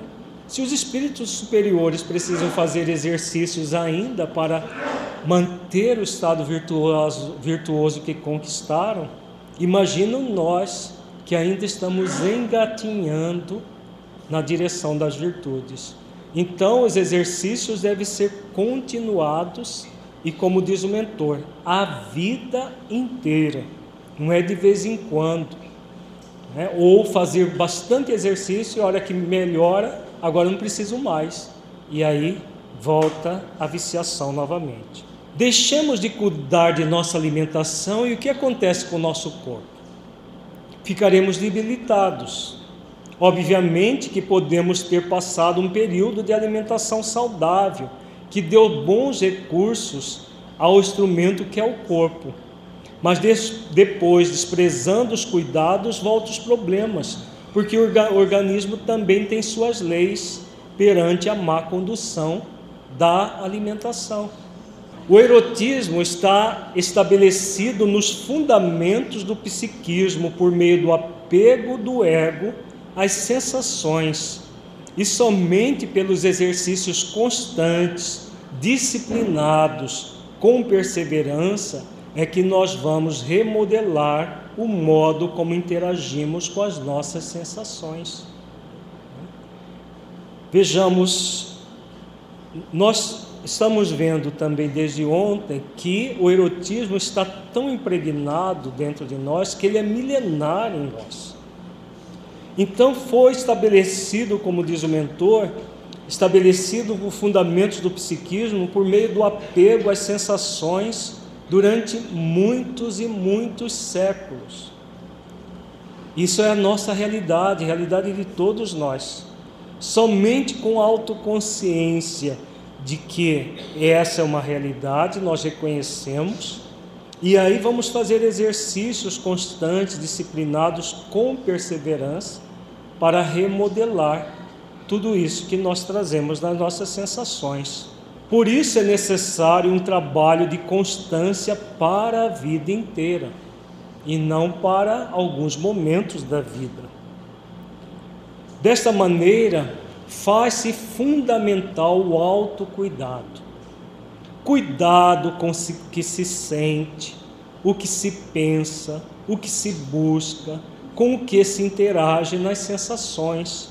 Porquanto, exercitando tudo isso em meio à afetividade, o erotismo não foi ainda totalmente dissolvido. Mesmo que nós façamos exercícios a vida toda, ainda não dissolvemos o erotismo. Então é necessário o autocuidado, cuidado com o que se sente, o que, que nós estamos sentindo na nossa intimidade, cuidado com o que se pensa, que tipo de pensamentos tem vindo à nossa mente, o que se busca. Se a pessoa busca erotismo, como que ela vai se libertar do erotismo? Não é possível. Com que se interage nas sensações? Então, exercícios de cuidados para aquilo que a pessoa, pelo menos ela diz que quer. Que esse querer seja não da boca para fora, mas da boca para dentro. É necessário tempo de várias reencarnações para que realmente o erotismo não faça mais parte do nosso psiquismo. Mas ele não precisa se manifestar porque ele vai receber pela afetividade a energia da transformação gradativa, mas já com resultados concretos, porque nós vamos substituir o que o erotismo quer buscar no prazer das sensações pelo que a sensibilidade é capaz de oferecer pelo prazer dos sentimentos, os sentimentos que se abrem para outros ângulos da vida. Vejamos a beleza disso aqui, né? Então, não é nesta encarnação, podemos ter toda certeza, não é nesta encarnação que nós vamos nos libertar do erotismo. Mas não é por isso que nós vamos dar vazão ao erotismo. Ele ainda estará impregnado nas nossas, no nosso ego, porque ele é milenar. Se é milenar, não é em 10, 20, 30, 40, 50 anos que nós vamos nos libertar leva tempo. Agora, dar vazão ao erotismo, já podemos trabalhar para não dar vazão. É o que ele fala aqui. Ele não precisa se manifestar dando vazão ao erotismo. Então, fazer escolhas para uma libertação gradual que vai começar agora, mas não vai terminar agora. Agora que nós falamos dessa encarnação. E como que se transforma? substituindo o prazer ligado às sensações pela sensibilidade do prazer dos sentimentos. É aquilo que falamos também bastante. Sensualismo podemos, mas não devemos. Sensibilidade, sim. Exercitar, todo, canalizar nossa energia cada vez mais para a sensibilidade do espírito. E isso vai gerar novos prazeres, novos ângulos da vida. Por isso que a doação à coletividade para aqueles que estão sendo convidados a não terem a prática sexual é fundamental. Porque nessa doação para a coletividade é que esses prazeres profundos que ele fala dos outros ângulos da vida vão se abrir para a pessoa. O prazer de realizar ações que auxilie uma coletividade inteira, mesmo que essa coletividade seja um grupo de pessoas pequenas, mas que ajude a coletividade. É o que nós trabalhamos bastante no nosso módulo passado, na questão da primeira escolha, quando se tem a questão da homossexualidade. Esse trabalho de substituição deve ser uma constante no exercício do ser e principalmente compreendendo a forma como o organismo se estabelece com suas próprias leis orgânicas, levando o indivíduo a se manter então vigilante, observador e ativo no processo da afetividade. Então, gradualmente substituindo, também não é de uma hora para outra, por isso são exercícios. Gradualmente, tudo aquilo que nós falamos, pornografia, masturbação, é, sexo virtual, tudo, tudo que foi falado e, e, alguns conteúdos que não deu tempo de falar, mas que vai sair no livro oportuno que já está no livro é, sexualidade e saúde espiritual, mas que nós vamos é, tornar mais minucioso o ensinamento e que não deu tempo de nós falarmos é, e nós retiramos. Né? Quem está acompanhando pelos slides está percebendo que foram retirados algum, alguns conteúdos por causa do nosso tempo para darmos mais tempo para essa parte aqui. Então que não é de uma hora para outra que tudo isso vai desaparecer da nossa vida. É como ele diz aqui, observando as leis orgânicas, é, a pessoa vai estar vigilante com ela mesma e gradualmente vai se libertando de tudo isso, canalizando de forma é, ativa o processo da afetividade.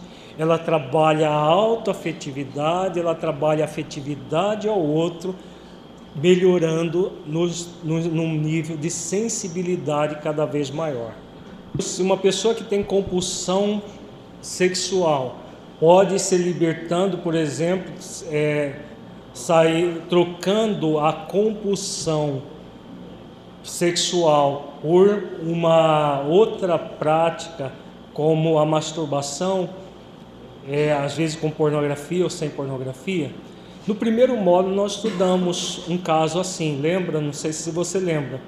Um caso de uma pessoa que tinha uma, uma um relacionamento, ela tinha relacionamento com várias mulheres, depois passou a ter um relacionamento único, mas mesmo assim tinha a compulsão pela pornografia.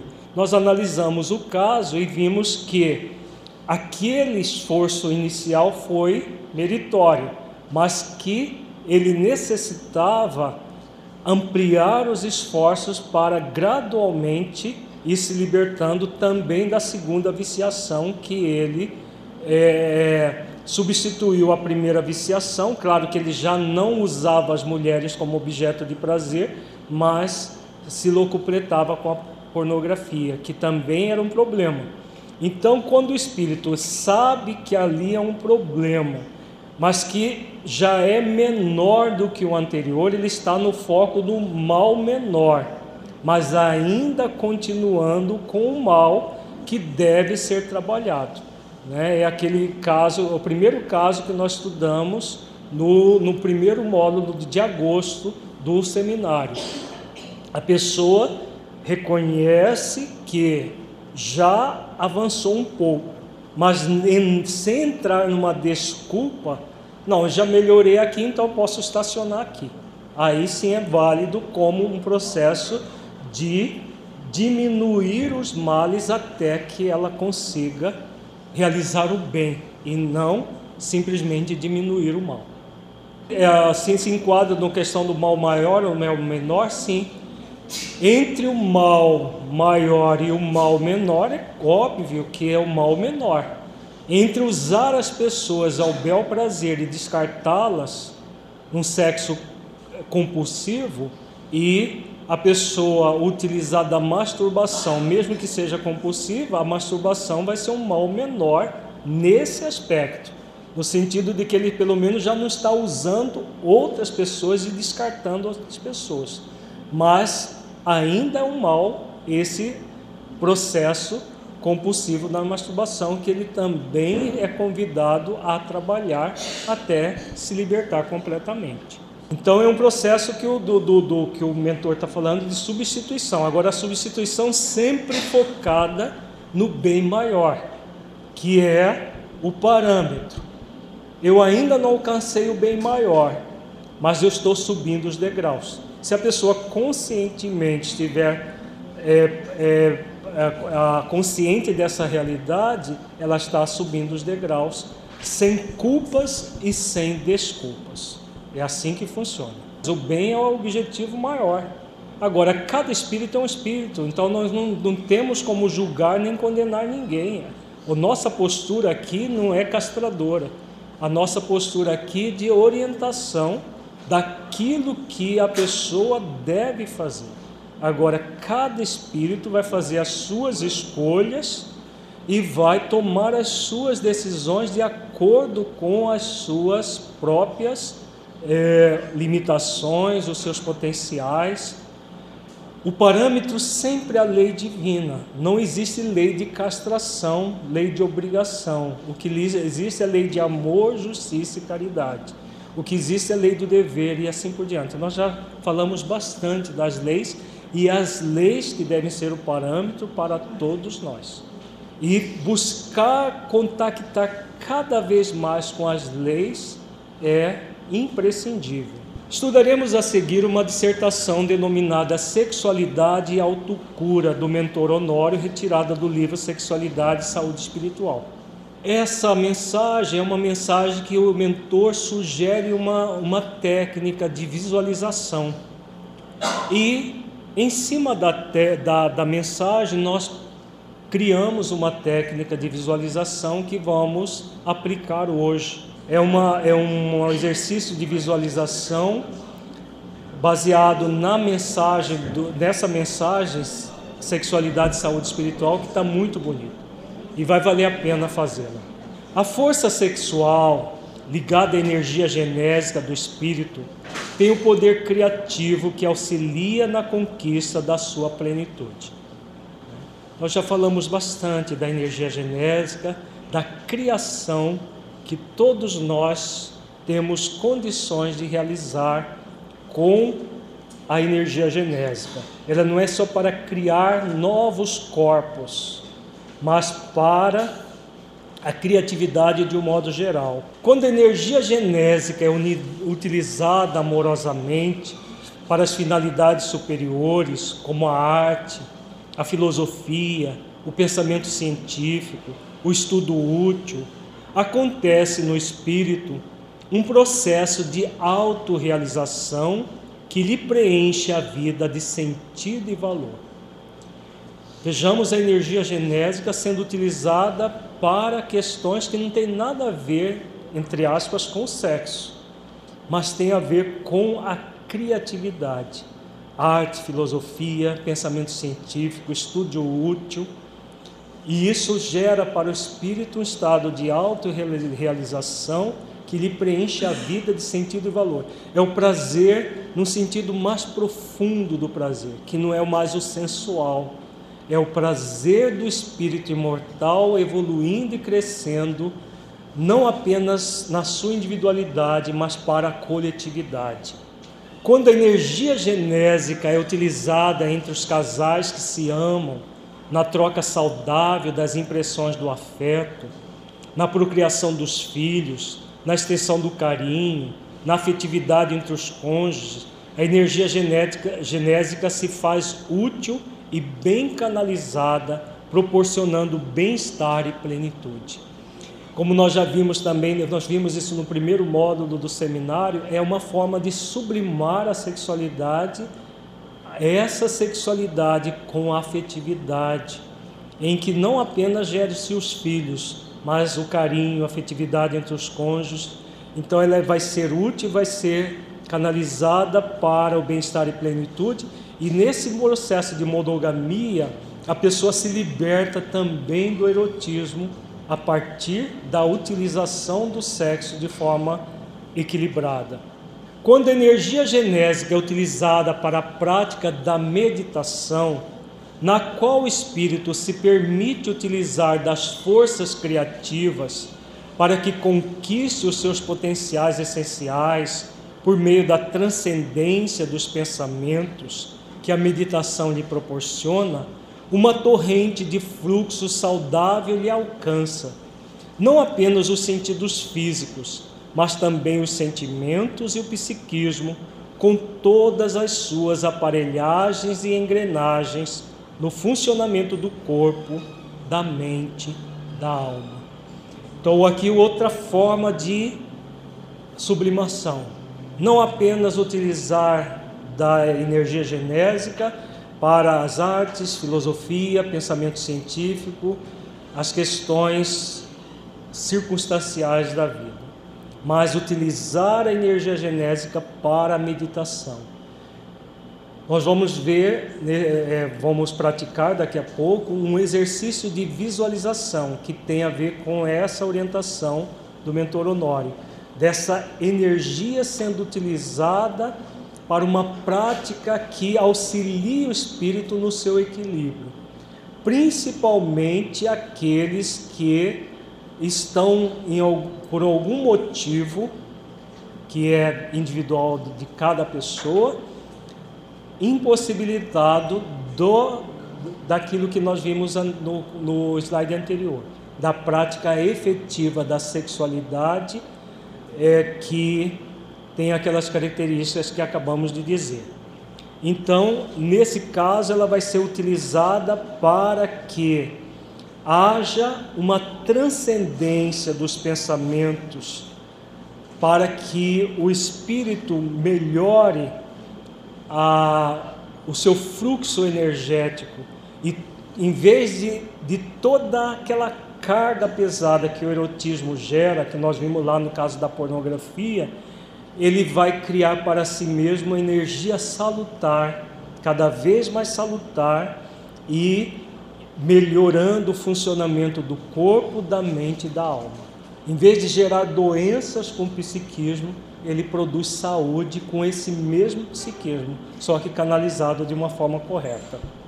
É a energia genésica utilizada para o autoconhecimento que ao mesmo tempo proporciona ao espírito um mecanismo de autocura muito profundo, porque é exatamente a energia criativa vinda do fluxo profundo da vida que proporciona energia às células, a energia que dá vida ao corpo por meio do microscópico universo celular.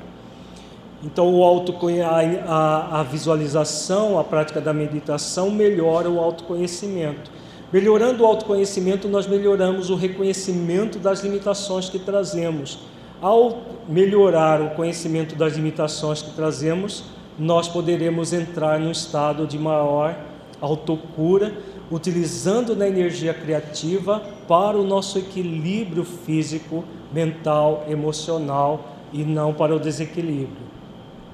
Vejamos que é tudo é, são energias, a forma de de transmutar, de ressignificar toda a energia do erotismo é, que nós vimos lá no caso da pornografia, de sexo virtual, de todas as dificuldades que apresentamos.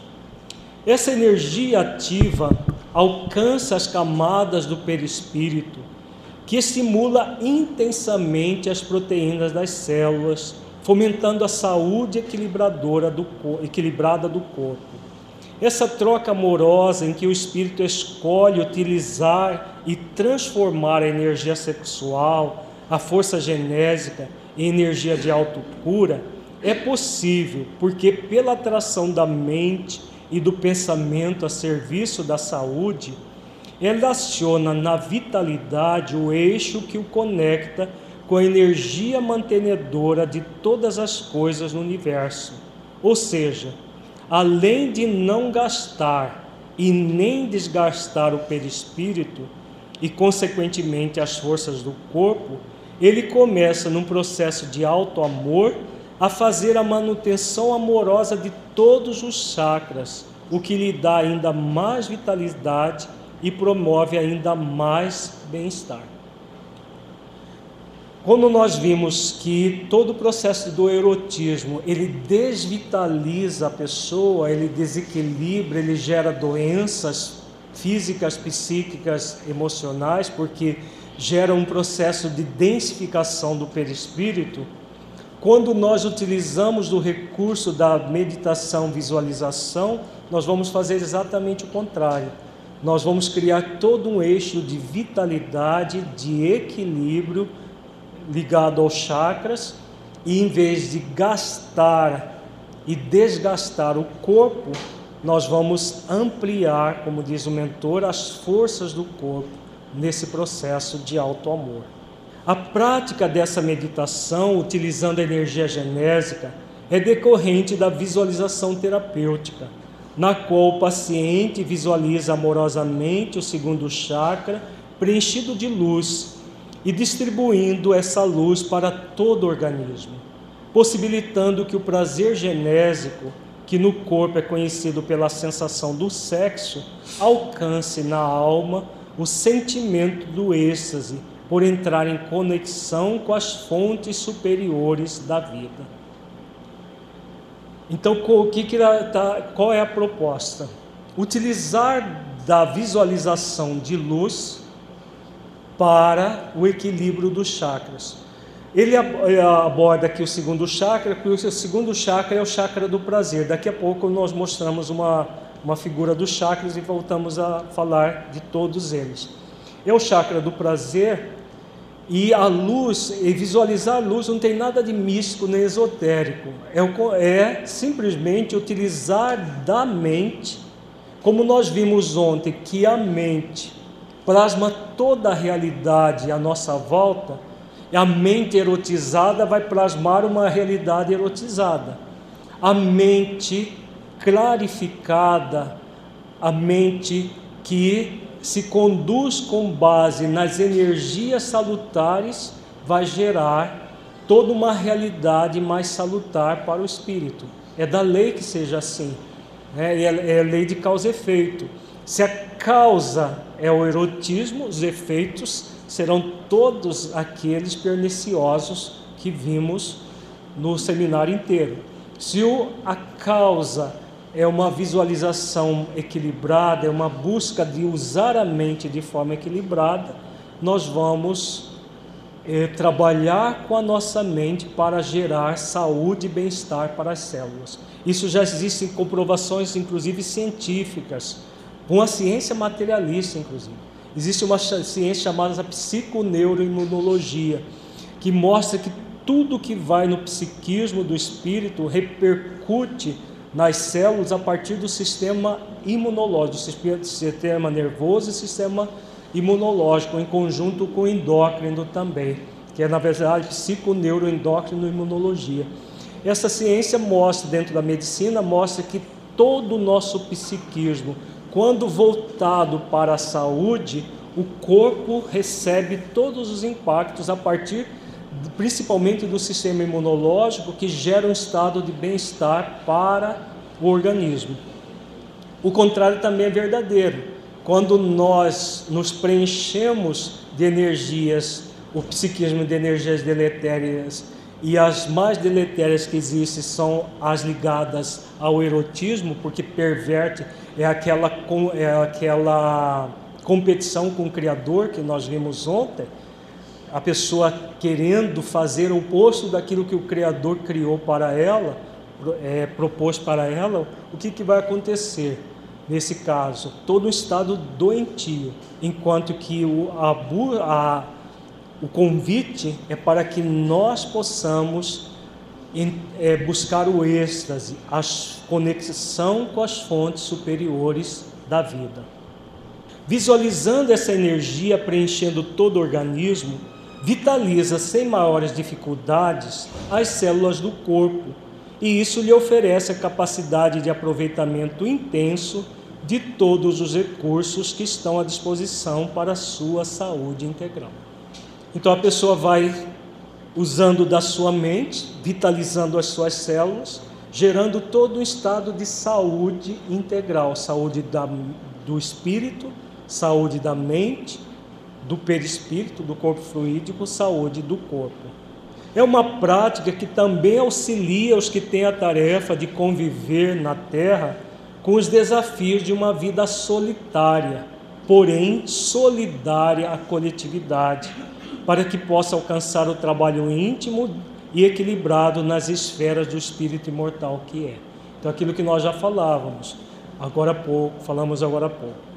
Aqueles que estão sendo convidados a canalizar todas as suas energias para a coletividade, essa vivência que faremos daqui a pouco vai, se torna muito útil, porque ela é, é, vai auxiliar o espírito a liberação desses impulsos puramente biológicos, canalizando adequadamente não apenas a, a, a questão genital em si, mas toda a questão do funcionamento hormonal, tudo isso vai entrar no estado de maior equilíbrio.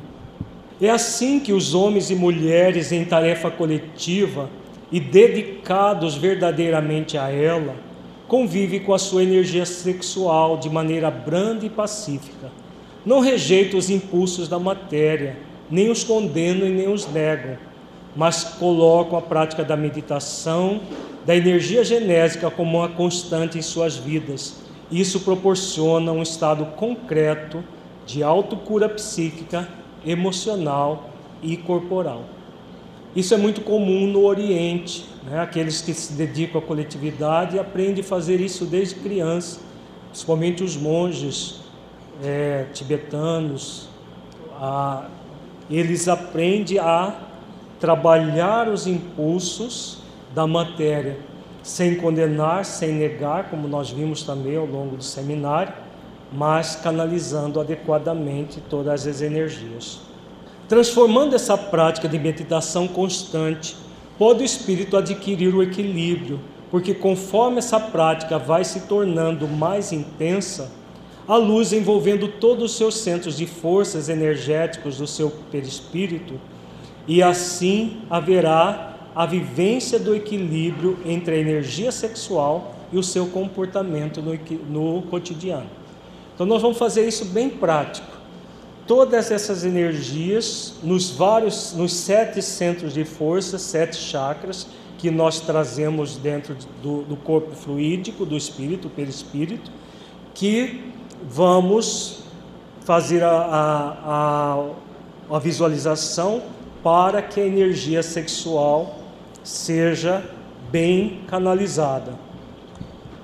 Isso não é só para aqueles que têm a, que estão impossibilitados dos relacionamentos sexuais, mas para tam, também os outros para é, que, que têm relacionamento, para que não fique exacerbado né, o processo, a tendência que nós trazemos. É essa a dificuldade que todo ser humano tem quando ele intensifica a energia sexual de forma desequilibrada e não se pratica nenhuma forma para se libertar desse desequilíbrio.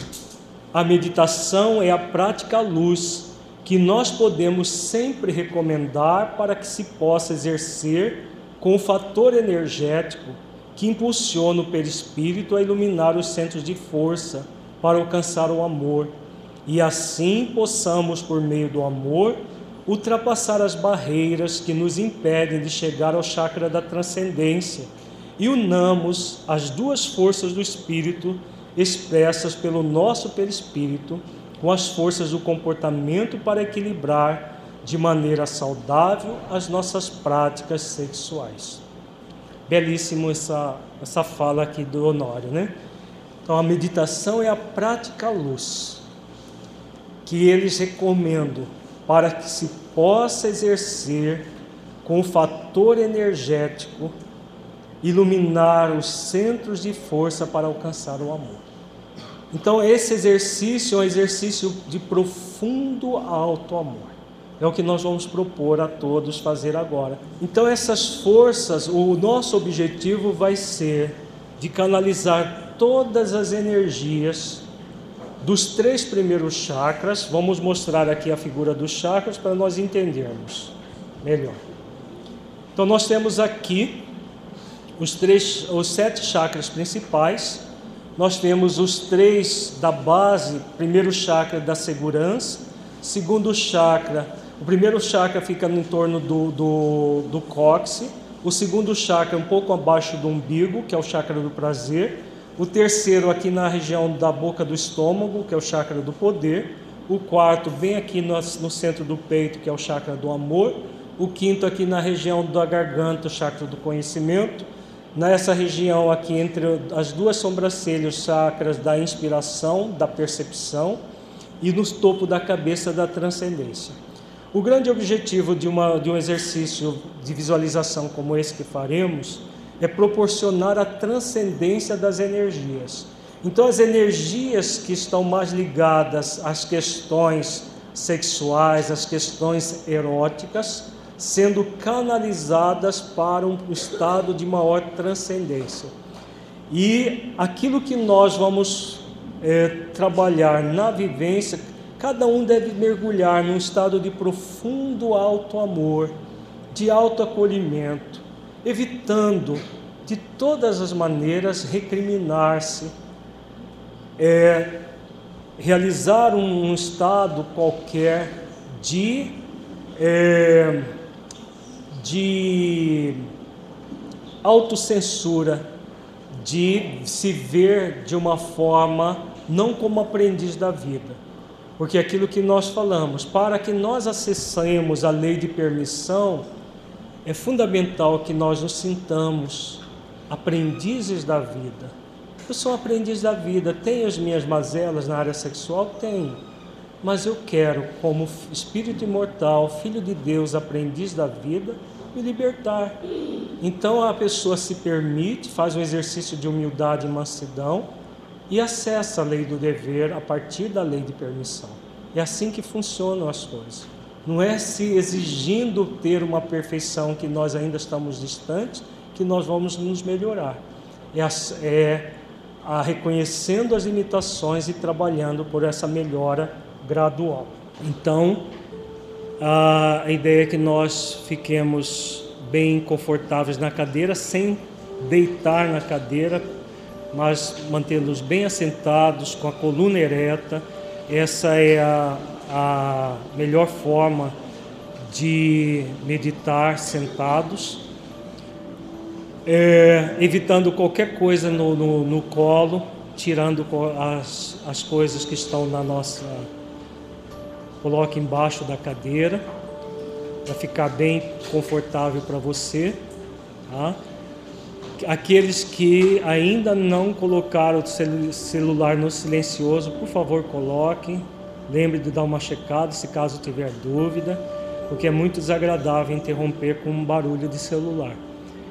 Respire lenta e profundamente.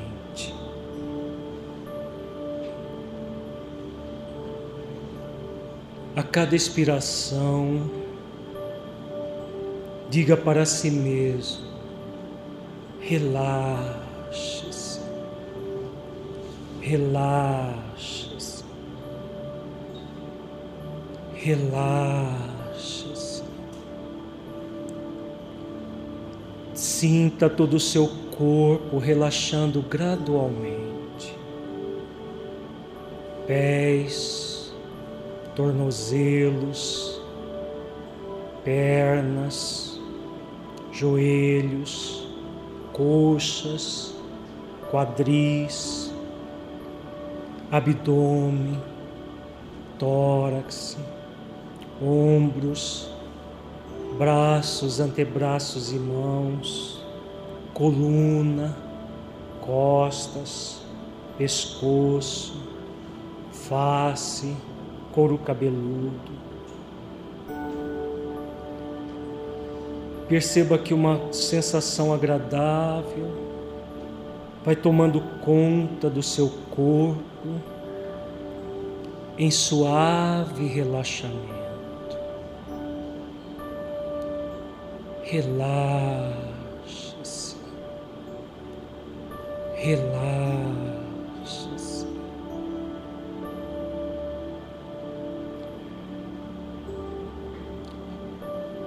Agora mentalize uma luz envolvendo todo o seu ser integralmente.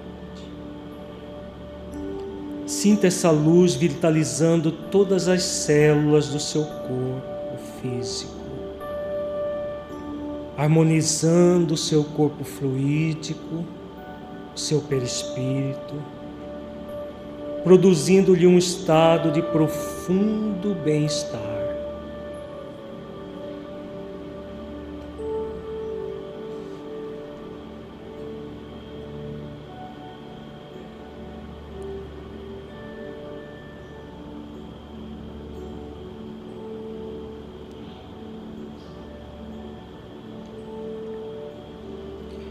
Agora focalize e sinta as energias do primeiro chakra, o chakra da segurança, próximo ao cóccix.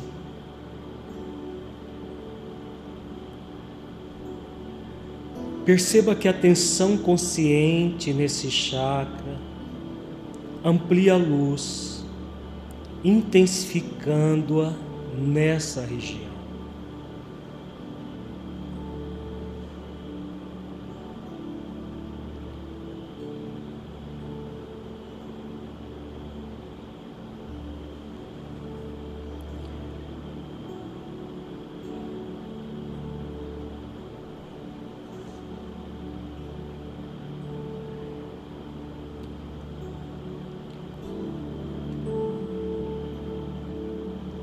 Busque agora a conexão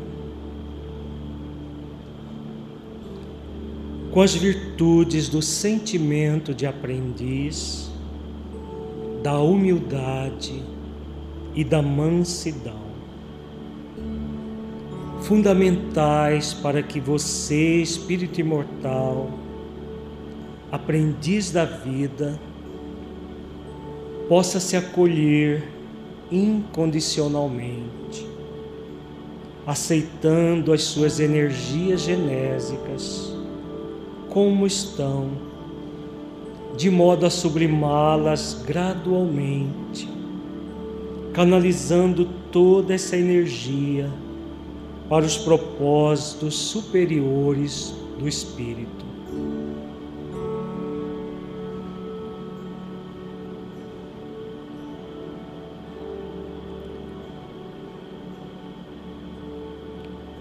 Sentimento de aprendiz, humildade e mansidão, para acolher-se, evitando o auto-julgamento, a autocondenação e a autopunição, libertando-se da culpa, sentindo as leis divinas da consciência convidando suavemente a prática dessas virtudes. Pensar assim lhe preenche de segurança interior, autoconfiança e confiança na vida e em Deus, de modo que possa sempre, como aprendiz da vida, acessar as leis divinas na sua consciência por meio do desenvolvimento das virtudes do espírito imortal.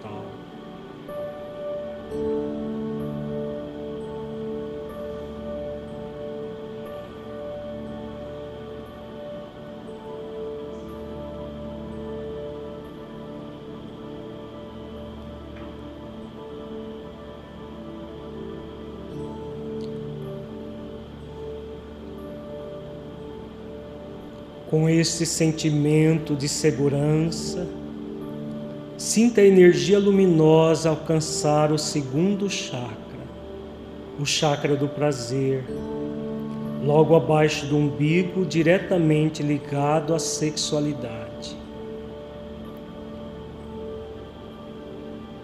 Nesse chakra, nós trazemos muitas vezes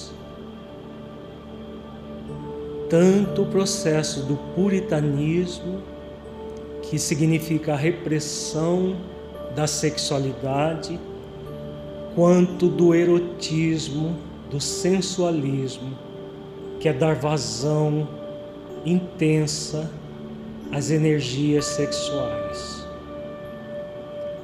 As energias, quando estão envolvidas pelo erotismo, pelo sensualismo, se congestionam e no puritanismo elas se inibem.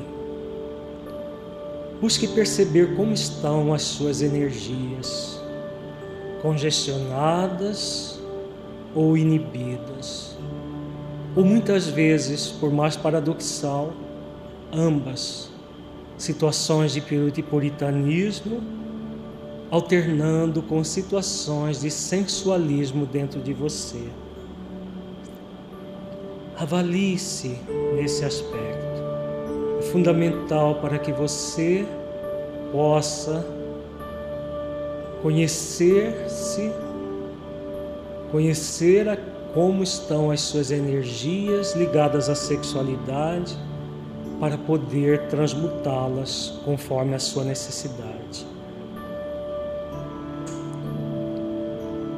Vá percebendo que a atenção consciente nesse chakra amplia a luz, intensificando-a nessa região.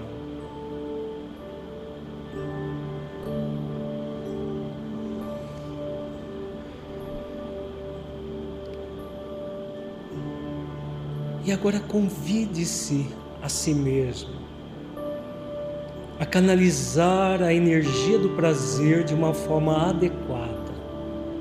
Nem puritanismo querendo é, reprimir o prazer dentro de você, nem o erotismo, o sensualismo, aprofundando no prazer a qualquer custo. Busque agora sentir o prazer de estar no trabalho, de harmonizar as suas energias sexuais, o prazer de se autodescobrir, o prazer de se autoconhecer.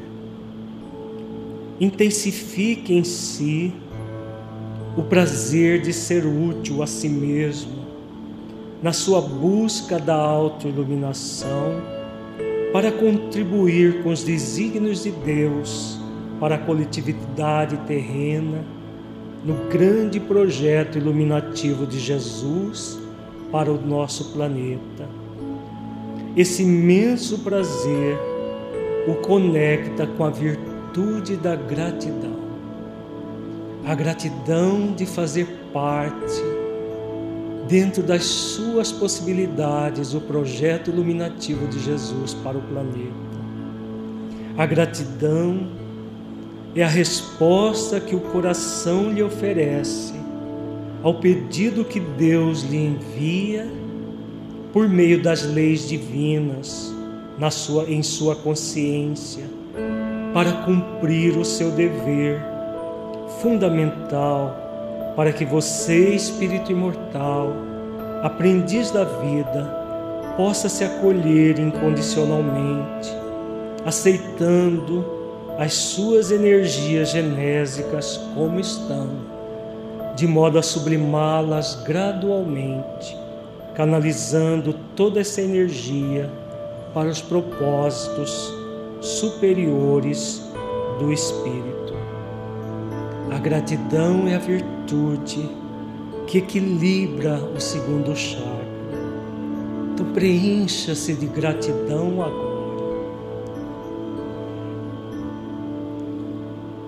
Pensar assim lhe preenche de um prazer sublime e de uma profunda gratidão por tudo quanto você está sendo convidado a vivenciar participando da seara de Jesus como um servidor, aprendiz do projeto iluminativo do Mestre para a Terra, segundo a vontade divina. Com esse sentimento de gratidão, sinta a energia luminosa alcançar o terceiro chakra, o chakra do poder logo, logo abaixo do osso externo, na chamada boca do estômago. Perceba que a atenção consciente nesse chakra amplia a luz, intensificando-a nessa região.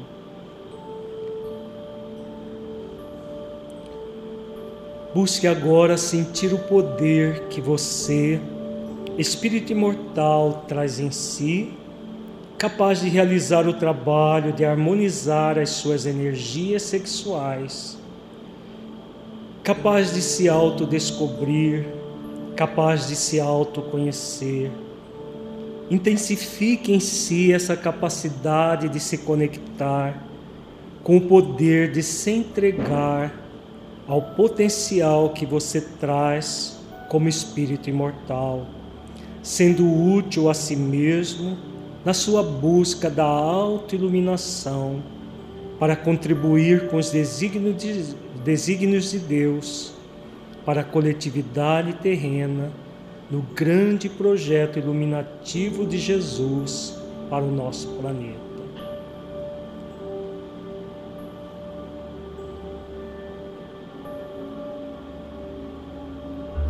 Conecte-se com a virtude da aceitação equilibradora desse chakra. A aceitação é fundamental para que você, espírito imortal, aprendiz da vida, possa se acolher incondicionalmente, aceitando as suas energias genésicas como estão, de modo a sublimá-las gradualmente, canalizando toda essa energia para os propósitos superiores do Espírito. Pensar assim lhe amplia o prazer sublime e a gratidão por tudo quanto você está sendo convidado a vivenciar, participando da seara de Jesus, pois você sente o poder da aceitação de ser um instrumento de doação coletiva, ampliando a sua segurança em ser um servidor aprendiz do projeto iluminativo do Mestre para a Terra, segundo a vontade divina. Com esse sentimento de entrega e aceitação ao poder de ser imortal, sinta a energia luminosa alcançar o quarto chakra, o chakra do amor, na região do seu coração. Perceba que a atenção consciente nesse chakra amplia a luz, intensificando-a nessa região. Busque agora sentir o alto amor que você, espírito imortal, é convidado a experienciar. Por amor a si mesmo, você está realizando o trabalho de harmonizar as suas energias sexuais, esforçando-se para se autodescobrir e se autoconhecer. Intensifique em si essa capacidade de se conectar com o amor e a compaixão para se entregar ao potencial que você traz como espírito imortal, sendo útil a si mesmo na sua busca da autoiluminação, para contribuir com os desígnios de Deus para a coletividade terrena, no grande projeto iluminativo de Jesus para o nosso planeta. Conecte-se com a virtude da compaixão, equilibradora desse chakra. A compaixão é fundamental para que você, espírito imortal, aprendiz da vida, possa se acolher incondicionalmente, aceitando as suas energias genésicas como estão, de modo a sublimá-las gradualmente, canalizando toda essa energia para os propósitos superiores do espírito. Pensar assim lhe amplia a humildade, a mansidão, o prazer sublime e a gratidão por tudo quanto você está sendo convidado a vivenciar participando da seara de Jesus, pois você sente compaixão por aqueles que ainda estão afastados das leis divinas, de modo a exercitar o poder de se doar à coletividade, ampliando a sua segurança de ser um servidor aprendiz do projeto iluminativo do Mestre para a Terra, segundo a vontade divina.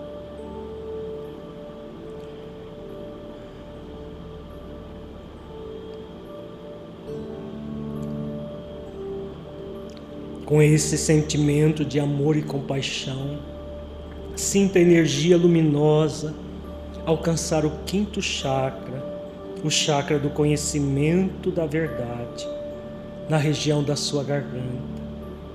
Perceba que a atenção consciente nesse chakra amplia a luz, intensificando-a nessa região. Busque agora sentir a verdade que você, espírito imortal, é convidado por meio da disciplina a buscar para que possa se libertar das injunções da dor e do sofrimento.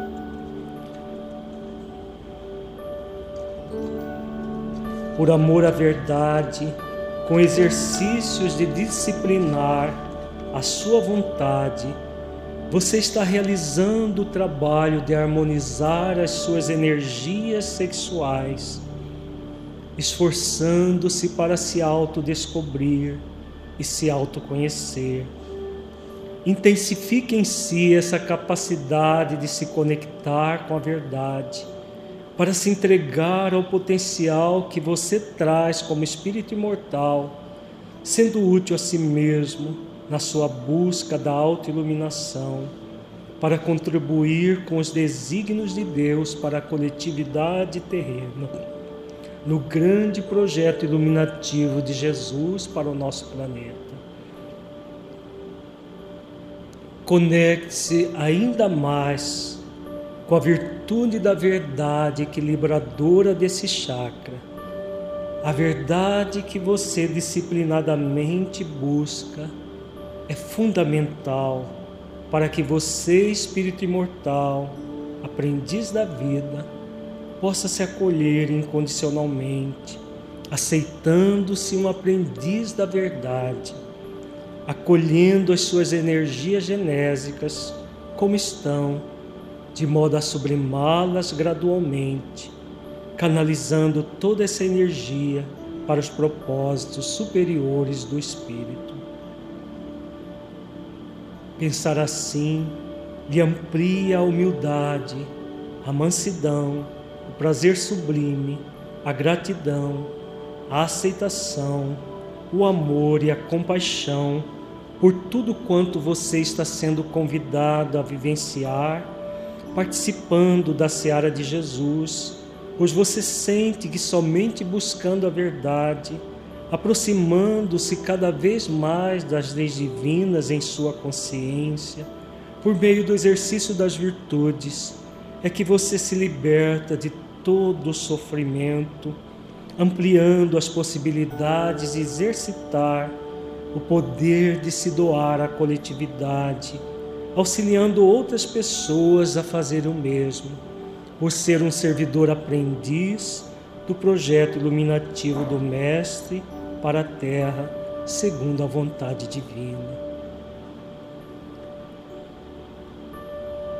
Com esse sentimento de amor à verdade, sinta a energia luminosa alcançar o sexto chakra, o chakra da percepção e intuição, na região da sua testa.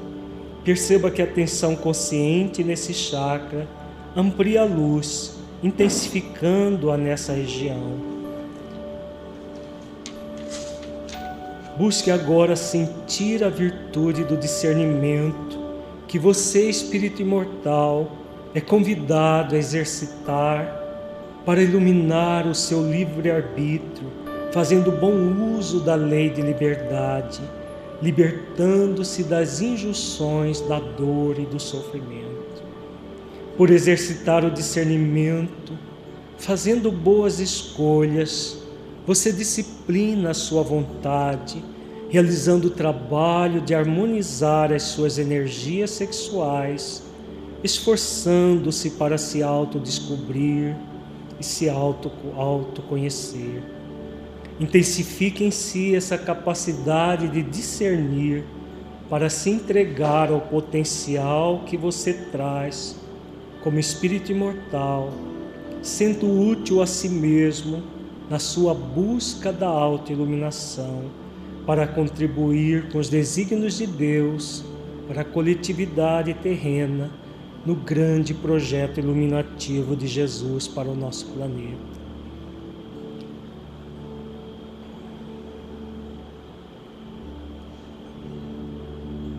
Conecte-se ainda mais com a virtude do discernimento, equilibradora desse chakra o discernimento é fundamental para que você, espírito imortal, aprendiz da vida, possa fazer escolhas em sintonia com as leis divinas, autoamando-se incondicionalmente, aceitando-se um aprendiz da verdade, acolhendo as suas energias genésicas como estão, de modo a sublimá-las gradualmente, canalizando toda essa energia para os propósitos superiores do Espírito. Pensar assim lhe amplia a humildade, a mansidão, o prazer sublime, a gratidão, a aceitação, o amor, a compaixão, a verdade por tudo quanto você está sendo convidado a vivenciar, participando da seara de Jesus, pois você sente que somente exercitando o discernimento, aproximando-se cada vez mais das leis divinas em sua consciência, por meio do exercício das virtudes, é que você se liberta de todo sofrimento, ampliando as possibilidades de exercitar o poder de se doar à coletividade, auxiliando outras pessoas a fazerem o mesmo por ser um servidor aprendiz do projeto iluminativo do Mestre para a Terra, segundo a vontade divina.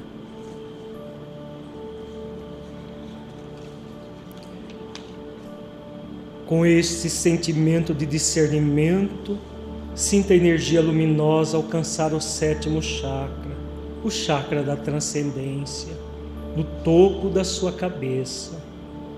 Perceba que a atenção consciente nesse chakra amplia a luz, intensificando-a nessa região.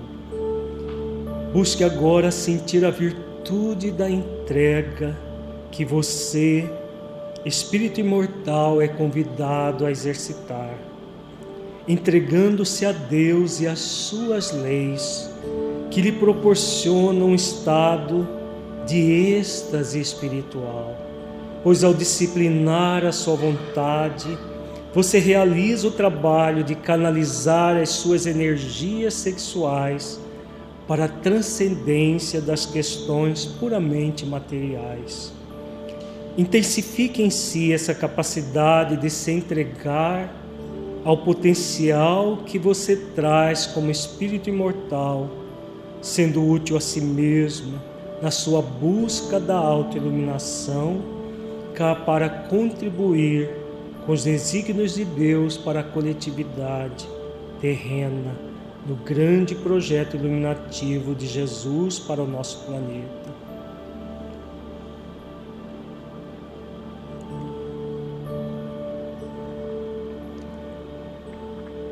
Conecte-se ainda mais com a virtude da entrega, equilibradora desse chakra. A entrega é fundamental para que você, espírito imortal, aprendiz da vida, possa fazer escolhas em sintonia com as leis divinas, autoamando-se incondicionalmente, aceitando-se um aprendiz da verdade, acolhendo as suas energias genésicas como estão, de modo a sublimá-las gradualmente, canalizando toda essa energia para os propósitos superiores do Espírito. Pensar assim lhe amplia a humildade, a mansidão, o sentimento de aprendiz, o prazer sublime, a gratidão, a aceitação, o amor, a compaixão, a verdade o discernimento por tudo quanto você está sendo convidado a vivenciar, participando da seara de Jesus, pois você sente que somente exercitando e se entregando ao bem, no limite de suas forças, aproximando-se cada vez mais das leis divinas em sua consciência, por meio do exercício das virtudes, é que você se liberta de todo sofrimento, ampliando as possibilidades de exercitar o poder de se doar à coletividade, auxiliando outras pessoas a fazerem o mesmo, por ser um servidor aprendiz do projeto iluminativo de Jesus para a Terra, segundo a vontade divina.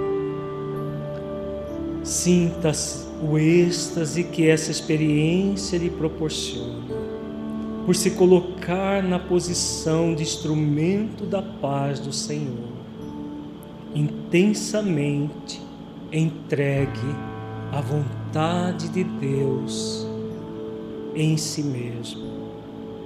Perceba que essa entrega fortalece o chakra da segurança, pois quanto mais você se entrega à lei de, às leis de Deus e ao Criador da vida, mais seguro se sente e a confiança lhe oferece o prazer da gratidão. A gratidão intensifica o poder de aceitar o que você tem a transmutar, sendo útil, oferecendo-se com amor e compaixão à coletividade humana, de modo a difundir a verdade com discernimento.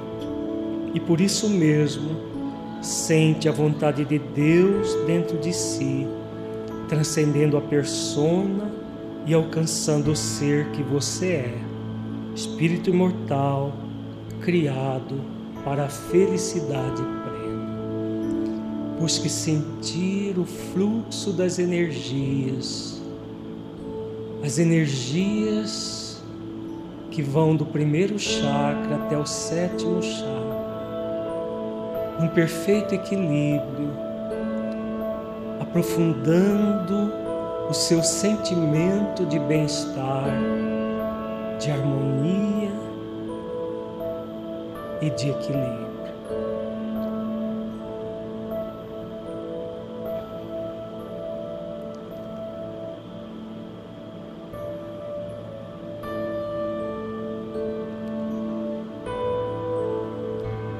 Agora agradeçamos a Deus pelas bênçãos recebidas neste final de semana. Senhor Deus, de amor e de bondade,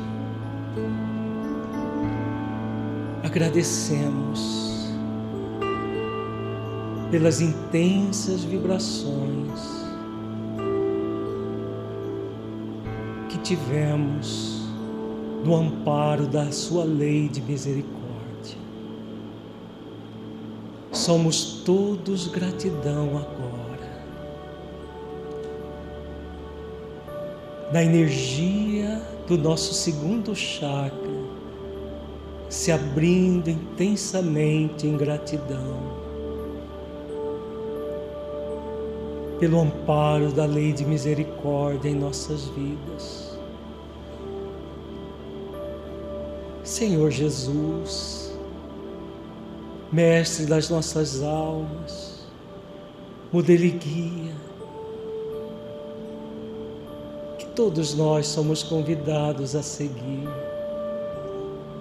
Ampara-nos, Senhor, na nossa humanidade ainda tão erotizada, mas que todos nós já queremos sim viver uma vida diferente, uma vida de maior equilíbrio, de maior harmonia. Fortaleça-nos, Senhor, com as suas bênçãos e com carinho dos espíritos superiores que trabalham na sua seara para reerguer da lama aqueles de nós que ainda miramos as estrelas com o olhar, mas com os pés ainda encharcados na lama. Fortaleça-nos, Senhor fortaleça-nos espíritos superiores para que possamos definitivamente sair do lamaçal que um dia estivemos totalmente mergulhados. E agora apenas os nossos pés estão ainda enlameados, mas já queremos seguir no rumo das estrelas gratos por tudo. Ampara-nos no prosseguimento cotidiano dos esforços continuados, pacientes, perseverantes e disciplinados